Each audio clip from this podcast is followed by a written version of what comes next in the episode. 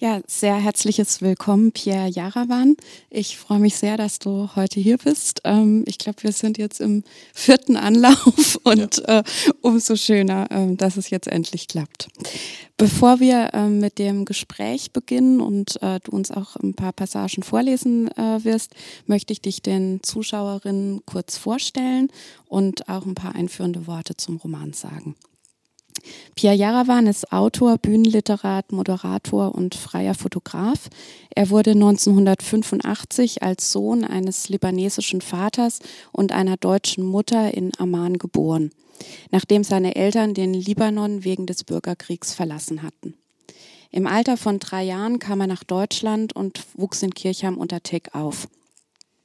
Er absolvierte ein Studium der Germanistik und Anglistik hier in Stuttgart, bevor er anschließend 2010 für ein Aufbaustudium der Film-, Theater- und Fernsehkritik an die Münchner Hochschule für Fernsehen und Film ging.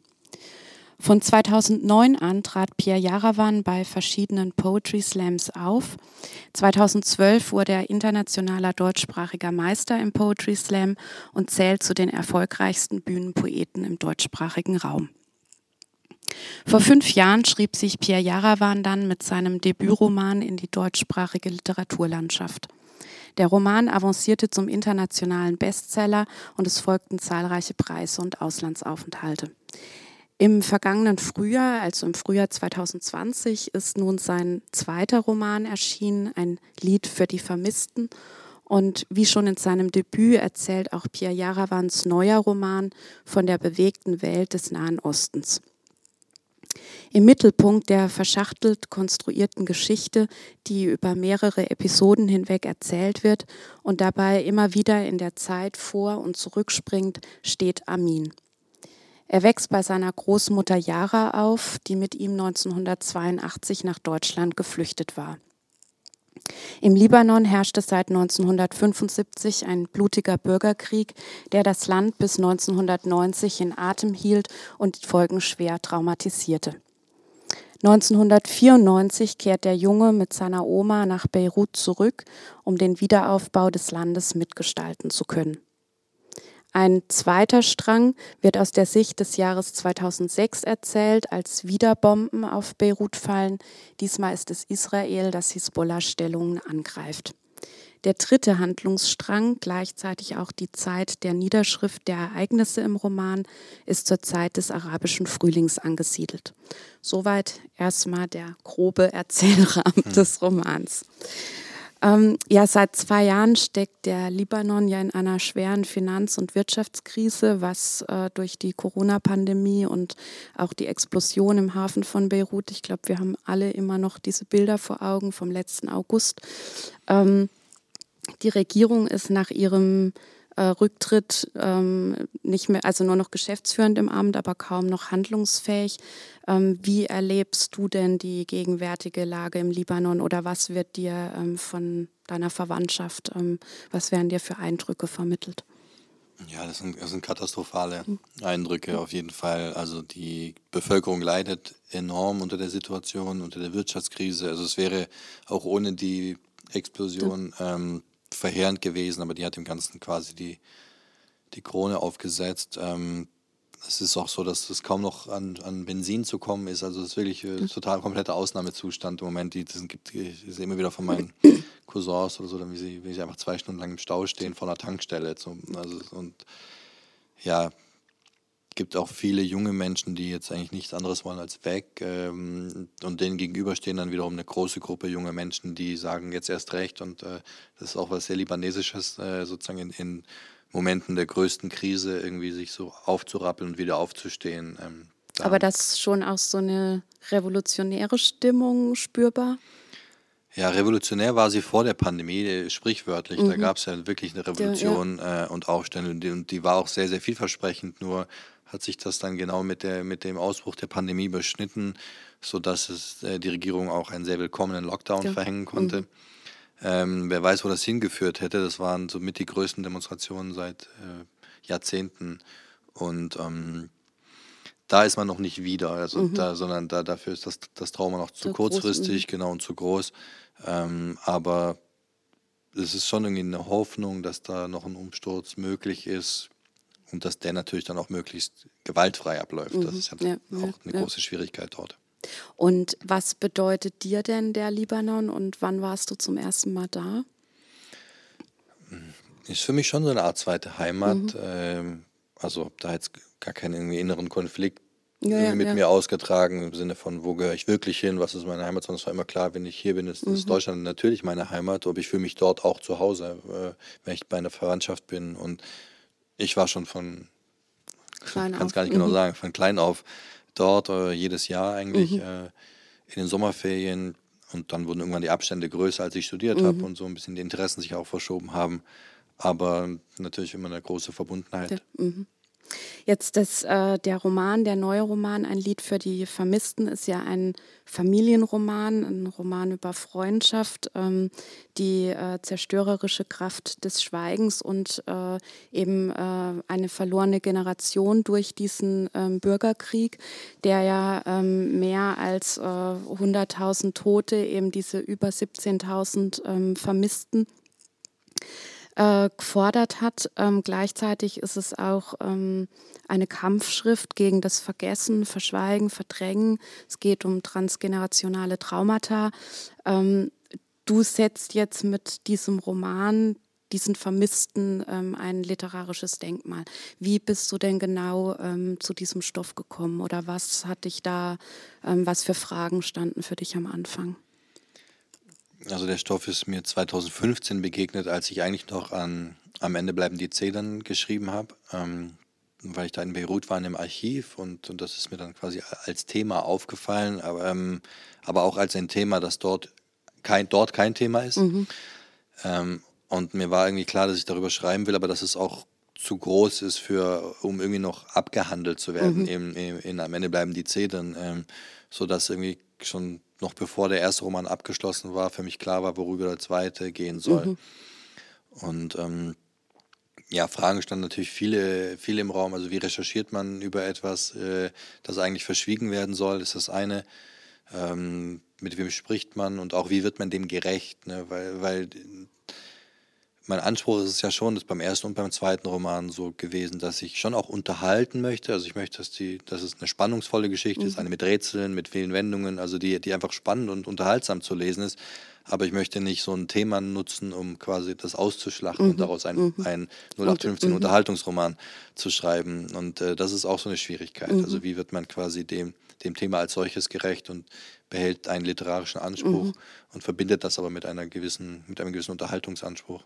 Ich habe äh, irgendwo auch gelesen, dass äh, es ein Sprichwort gibt, äh, das besagt, wer glaubt, er habe den Libanon verstanden, dem hat man ihn nie richtig erklärt. Ähm, genau, das war das auch so dein Anliegen, ähm, dass du es eben das Land so in seiner ganzen Widersprüchlichkeit auch zeigen wolltest? Ja, alles andere wäre geschönt und mhm. wäre gar nicht authentisch, weil das, das Land ist, äh, ist es ist unendlich komplex äh, und, und äh, das in einem oder in zwei Romanen erklären zu wollen, äh, wäre, wäre es nicht möglich. Und deswegen ist es sinnvoller, die Widersprüchlichkeit aufzuzeigen und dabei natürlich trotzdem irgendwie äh, den LeserInnen eine Art äh, so historischen Rahmen an die Hand zu geben mhm. und zu sagen, das ist seit da passiert und das sind historische Ereignisse, die, die in beiden Romanen ja auftauchen. Äh, unterschiedliche Schwerpunkte, unterschiedliche historische Ereignisse, aber es sind tatsächlich eben Geschehnisse, die, die so stattgefunden haben sodass man doch, glaube ich, viel lernt über die Geschichte des Nahen Ostens, ohne jetzt irgendwie es erklärt zu bekommen. Ja. Also Amin, ähm, das ist der einer der Protagonisten, ähm, kommt, das hatte ich vorhin ähm, gesagt, nach dem Bürgerkrieg mit seiner Großmutter zurück in den Libanon und trifft eben auf diese Mauer ähm, des Schweigens.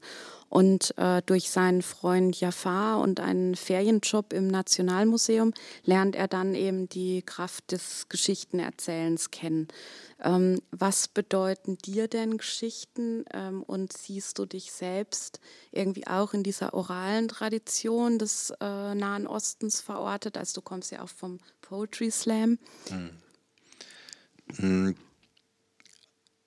also Geschichten bedeuten mir eigentlich, bedeuten mir natürlich alles. Äh, äh, schon von Kindesbeinen an irgendwie viel vorgelesen bekommen. Ich glaube, das war der vielleicht auch der Schlüssel dazu, so, dann, mhm. äh, um einfach das Interesse zu wecken und dann quasi vom Vorgelesen bekommen zum Selbstlesen wollen und dann und dann so kam eins Ganz zum anderen. Ähm, das Geschichten erzählen so spielt ja in beiden Romanen eine Rolle ähm, als Thema. Und das, ich finde, es ist einfach ein sehr passendes Thema für den Libanon, weil es ähm, weil es einfach zwei Arten von, von Erzählen gibt, nämlich einmal das Erzählen, um ähm, etwas zu verschleiern, also im Grunde ähm, auch ein, auch da geht es auch, wenn wir um Geschichtsschreibung äh, mhm. über darüber sprechen. Ähm, Im Libanon gibt es ja zum Beispiel gar kein Geschichtsbuch äh, der jüngeren mhm. Vergangenheit, wenn man sich nicht einigen kann auf eine jüngere mhm. Vergangenheit, auf eine Geschichtsschreibung. Und deswegen gibt es eigentlich Geschichten ne, über, über Geschichte mhm. und, und je nachdem, in welcher ja, in sozialen Schicht oder Gemeinschaft du aufwächst, bekommst du eine andere Version dieser Vergangenheit äh, erzählt. Und auch das ist ja Geschichten erzählen, mhm. aber eben ein sehr negatives äh, oder eins, das sehr negative Folgen haben kann. Mhm. Dem gegenüber steht so ein bisschen so das, das Programmatische, wenn man so will, also das Geschichten erzählen, um etwas ans Licht zu fördern. Mhm. Äh, also gegen, äh, gegen das andere anerzählen. Mhm.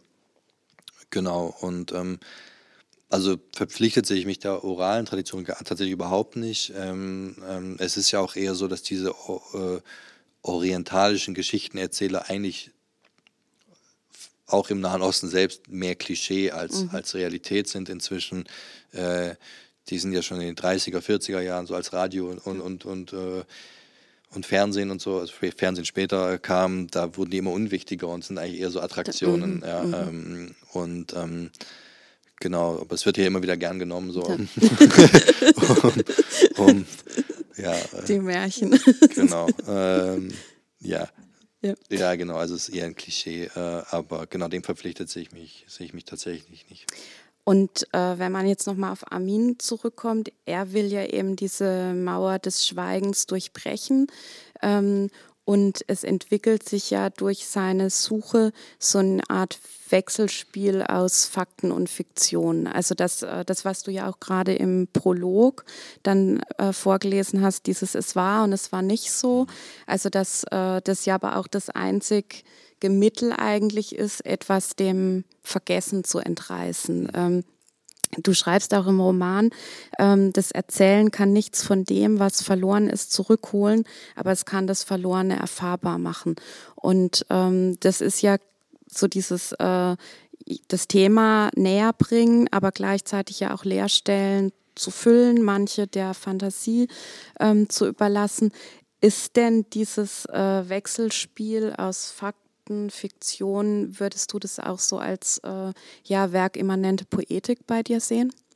Ja, das würde ich schon sehen. Also, äh, also auf jeden Fall. Ja. Ähm, es ist ja, es ist natürlich ein, auch ein Spiel mit der Struktur, auf die ich lange, für die ich lange, also auf die ich lange warten musste oder die ich lange suchen musste, um sie so zu, zu finden. Ich habe ja beim Schreiben irgendwie 350 Seiten gelöscht. äh, ähm, tatsächlich. Also es war beim ersten Roman ganz anders, den habe ich in acht Monaten irgendwie runtergeschrieben und beim zweiten hat vier Jahre gedauert, äh, weil ich ganz viel probieren musste. Was ist die richtige Struktur für dieses Thema? Aber hast du denn dann ähm, so ein, ja, ein Raster im Kopf äh, zunächst oder ist das äh, auch was, was sich dann entwickelt und eben dann am Ende halt ähm, dann auch der ähm, bittere Löschprozess. Ja, tatsächlich. Also beim, ich habe nur Raster im Kopf mhm. und beim ersten hat es eben reibungslos funktioniert, beim zweiten hatte ich auch eins im Kopf und habe dann festgestellt, es funktioniert mhm. eben nicht.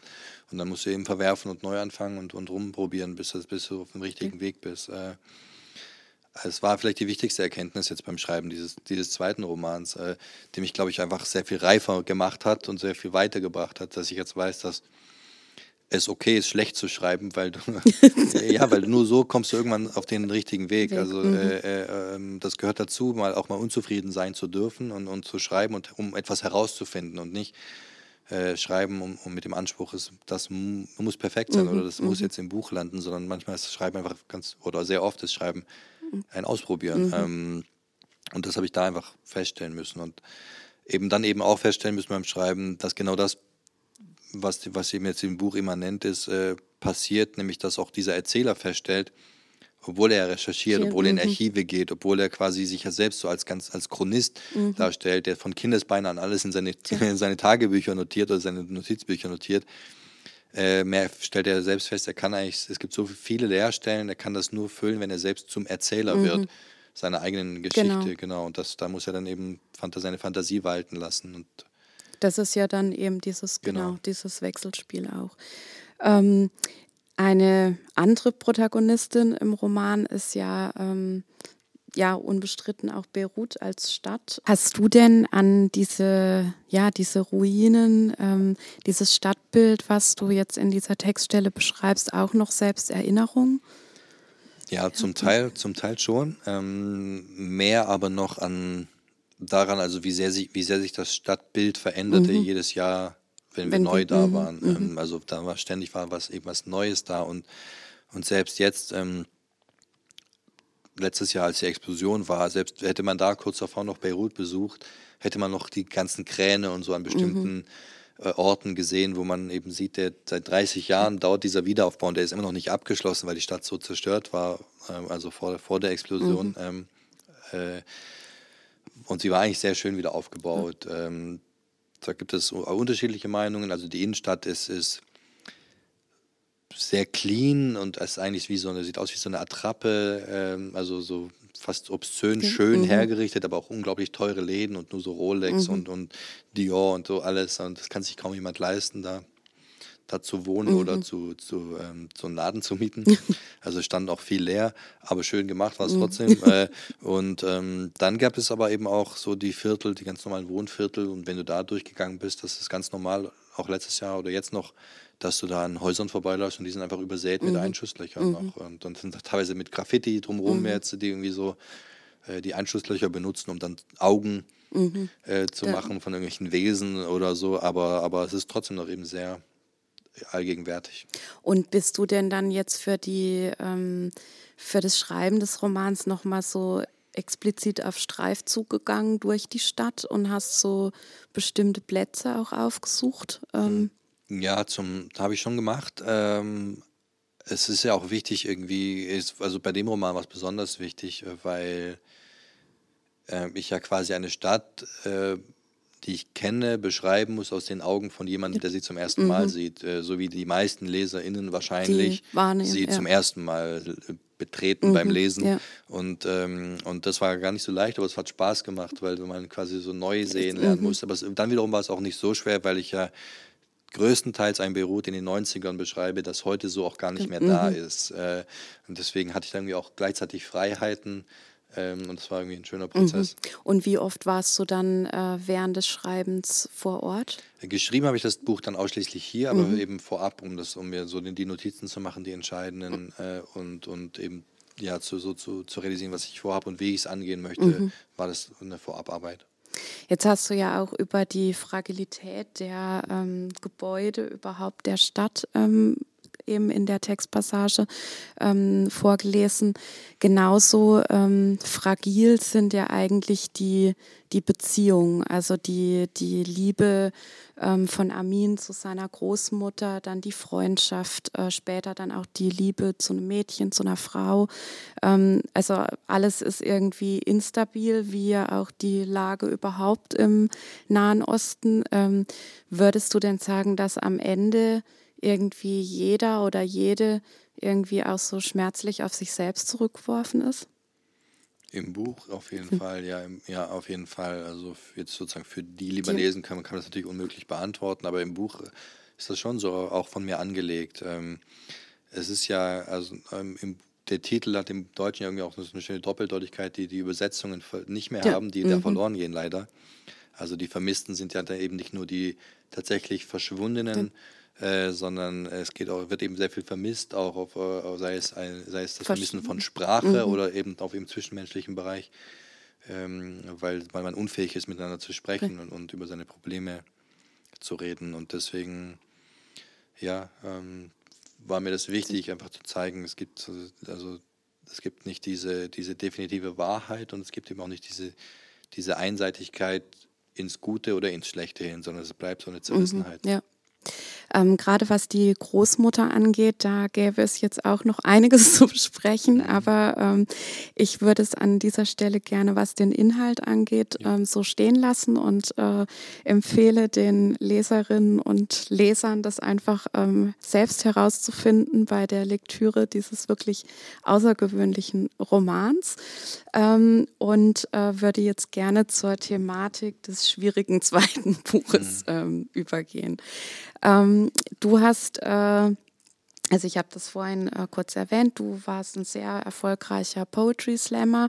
Dann äh, die ähm, Veröffentlichung deines Debüts, was ja wirklich ein Mega-Erfolg war, ähm, also auch gerade mit den ähm, Auslandsverkäufen. Ähm, ich habe früher in der Lizenzabteilung von einem Publikumverlag ähm, gearbeitet, also ich weiß, wie schwierig es ist, gerade in den anglophonen Raum deutschsprachige Literatur ähm, zu verkaufen. Hat dich das ein Stück weit selbst überrascht, also dass es so ähm, erfolgreich wird, dieser ja, Roman? Ja, klar. Also es hat mich, über, hat, hat mich so überrascht, dass es ein Verlag in Deutschland veröffentlicht. Äh, das fängt es ja schon an. Äh, ähm, und danach war eigentlich alles nur noch ein großes Staunen, mehrere Jahre lang. Also klar, das hat mich total, äh, damit hätte ich nicht gerechnet. Also es war, ich war, habe auch viel Glück gehabt, muss man ehrlich sagen. Also das Buch war halt ein totaler Buchhändlerliebling. Mhm. Ähm, das heißt, es hatte einfach immer sehr gute Sichtbarkeit, weil viele Buchhändler oder Buchhandlungen es eben sehr gut ausgestellt haben, immer im Schaufenster oder auf, auf dem Empfehlungstisch oder so. Das ist schon mal extrem hilfreich, wenn du, wenn du solche Leute hast, die halt für dein Buch brennen und es äh, immer empfehlen, auch mhm. wenn es schon ein bisschen älter ja. ist. So, das ist einfach Gold wert, ja. das ist das Wichtigste. Äh, und dann hatte ich einfach sehr viel Glück. Also in Holland war es zum Beispiel so, dass das Buch in Hollands meistgesehener Fernsehshow zu Buch des Monats gewählt mhm. wurde. Das kannst du nicht planen. Dann, das, ist, ja. das ist einfach ein Riesenglück. Äh, und dann war es natürlich die Woche später war es halt irgendwie auf der Bestsellerliste in Holland und, und war dann auch lange da drauf. Und, und dann sieht man das natürlich auch in anderen Ländern und kauft dann das Buch ein und, und das dann, also es ist so eine Verkettung Sonst von selbst, glücklichen mhm. Umständen.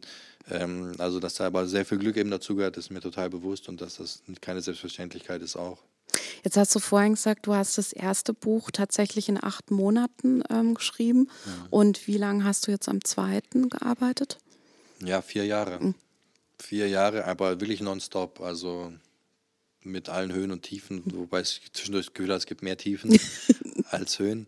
Also würdest du jetzt sagen, aus deiner Perspektive, es ist was dran an dieser Bürde des zweiten Buches oder ja. war es jetzt einfach die Thematik ähm, oder war schon auch dieser Druck ähm, spürbar, jetzt nach dem Erfolg muss ich jetzt irgendwie auch nachliefern? Ja, also ganz bestimmt eine Mischung. Also äh, ich habe es mir natürlich auch nicht leicht gemacht mit dem Thema, ähm, das entspricht mir auch nicht. Ja äh, mir es mir da leicht zu machen. Ähm, aber der Druck war, also es war so ein selbstgemachter Druck hauptsächlich. Ich habe hab einfach einen extremen Anspruch an mein Schreiben. Äh, und ich glaube, dass es was sehr Heilsames war, dieses zweite Buch so zu schreiben, auch wenn es zwischendurch sehr schmerzhaft war, äh, weil ich jetzt keine Angst mehr vor dem dritten Roman mhm. habe, weil ich wirklich sehr viel selbstbewusster bin, was Löschen angeht und jetzt einfach viel Mehr besser so verstehe, mhm. wie wichtig das einfach auch ist, sodass du halt wirklich dir selbst erlauben darfst, ja, so zu schreiben, dass du irgendwann feststellst, das ist es nicht. Aber mhm. nur dieser Weg bringt dich dann eben doch zur richtigen Lösung mhm. und, und deswegen ist es dann eben doch wert. Mhm. Ja. Äh, ähm, und, äh, aber wenn du das eben noch nicht diese Erfahrung gemacht hast beim ersten Buch und du kommst beim zweiten Buch sehr oft daran, dann zweifelst du irgendwann und, mhm. und ähm, das Selbstbewusstsein schwindet und, und, und ähm, die Zweifel am Buch werden größer oder bei deinen eigenen Fähigkeiten und dabei ist es eigentlich was sehr Gesundes, ähm, glaube ich. Äh, also, und ich glaube, viele also es wird beim dritten Buch wahrscheinlich genauso sein, aber ich glaube, sozusagen die eigenen Empfindungen werden eben ganz andere sein. Es wird ein viel, viel gesünder ja, sein, mhm. weil ich eben weiß, okay, das ist eben mhm. so, jetzt probiere ich es weiter und mhm. dann, mhm. genau, deswegen war das, glaube ich, ein großer Schritt nach vorne für mich. Und arbeitest du denn schon an was Neuem? Ähm, in der Recherche bin ich mhm. aktuell. Ähm, es ist noch, noch keine Seite geschrieben, aber ich will, mein Ziel ist so bis Ende September mal so 20 Seiten und ein Exposé zu haben. Und äh, wird auch das dritte Buch wieder im Libanon spielen oder in Teilen? Ja, ich, da habe ich wirklich lang mit mir gehadert, mh, hm, weil ich natürlich irgendwie jetzt schon weiß, wie ich ja irgendwie wahrgenommen werde und aber auch weiß und sagen kann, dass ich eigentlich nicht sozusagen auf die nächsten zehn Jahre irgendwie der, Darauf. derjenige sein möchte, der einem westeuropäischen Publikum den Libanon erklärt. Ähm, aber ähm, es gibt eben dann noch sehr viel zu erzählen. Und als ich am Ende Bleiben die Zittern angefangen habe, da hatte ich immer so die Idee einer Trilogie, einer Libanon-Trilogie mhm, im mhm. Kopf, äh, die eben nur über den Libanon als Trilogie mhm, funktioniert. Also mhm. diese beiden Bücher, die ersten beiden sind ja auch völlig voneinander unabhängig, aber der Libanon ist das verbindende Element. Und deswegen glaube ich schon, dass das dritte äh, dann als Abschluss aber mhm. ähm, quasi oder erstmal für eine längere Zeit äh, das letzte mhm. Libanon-Buch sein könnte, bevor ich dann, weil es einfach zu viel, dafür interessieren mich auch zu viele andere Themen, mhm. die wirklich gar nichts mit dem Libanon zu tun haben ähm, und die ich erzählenswert finde. Und deswegen möchte ich mir die Tür unbedingt offen dann, halten. Mhm. Aber ich habe mir lange überlegt, sozusagen mache ich das jetzt und dann kommt die, der Abschluss dieser Trilogie irgendwann anders oder mache ich das gleich? Und ganz entschieden habe ich es noch nicht, aber die Tendenz mhm. geht Richtung, Richtung, Richtung Libanon. Ja, mhm. und wie muss man sich denn bei dir so deinen Schreiballtag vorstellen? Oder hast du da so ganz feste Zeiten auch, in denen du arbeitest? Also es ist nicht so, dass ich sage, von 8 bis 12 dann Pause, ähm, sondern es ist eher, auch das eher ungesund. Äh, sehr, äh, also ich bin, kann, mache das dann schon in so extrem. Mhm. Äh, und was halt bei vier Jahren dann irgendwie auch äh, irgendwann einfach zu viel ist. Ähm, also vergesse dann auch mal zu essen zwischendurch oder, oder äh, ja, bin dann so äh, total dünnhäutig, was überhaupt nicht mir mhm. entspricht, äh, wenn ich dann zu Terminen muss oder so. Mhm. Äh, so unglaublich das, genervt, dass, dass, ich jetzt mit Menschen sprechen muss. Äh, und ähm, also es ist schon interessant, sich dann auch selbst zu beobachten. Also ich, ich mache das dann schon mit einem, mit sehr viel, also da gibt es nichts anderes für mich, ähm, was für mein Umfeld und mich nicht immer leicht ist, aber für, das, für die Bücher ist, glaube ich, sehr gut, weil sie sehr dicht dann werden. Mhm.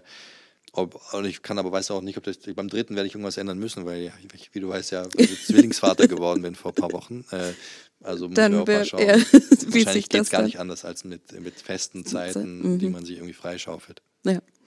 Ähm, jetzt im, im Roman nennst du ja auch einige Autoren, also Faulkner zum Beispiel oder ähm, antike Philosophen.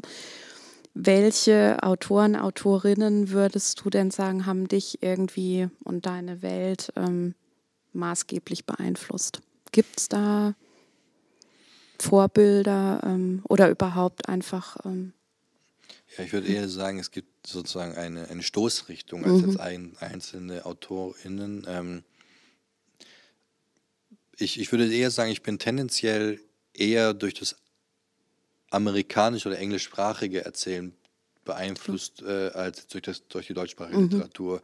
Ähm, es ist ja auch, wenn man sich so die deutschsprachige Literatur anschaut, und du hast ja sehr viel damit zu tun, es ist ja jetzt nicht so ganz üblich, dass man sozusagen eine, das große Erzählen, das große mhm. Geschichten erzählen, ja. ist ja jetzt nicht so ganz klassisch deutsche, deutsche Gegenwartsliteratur.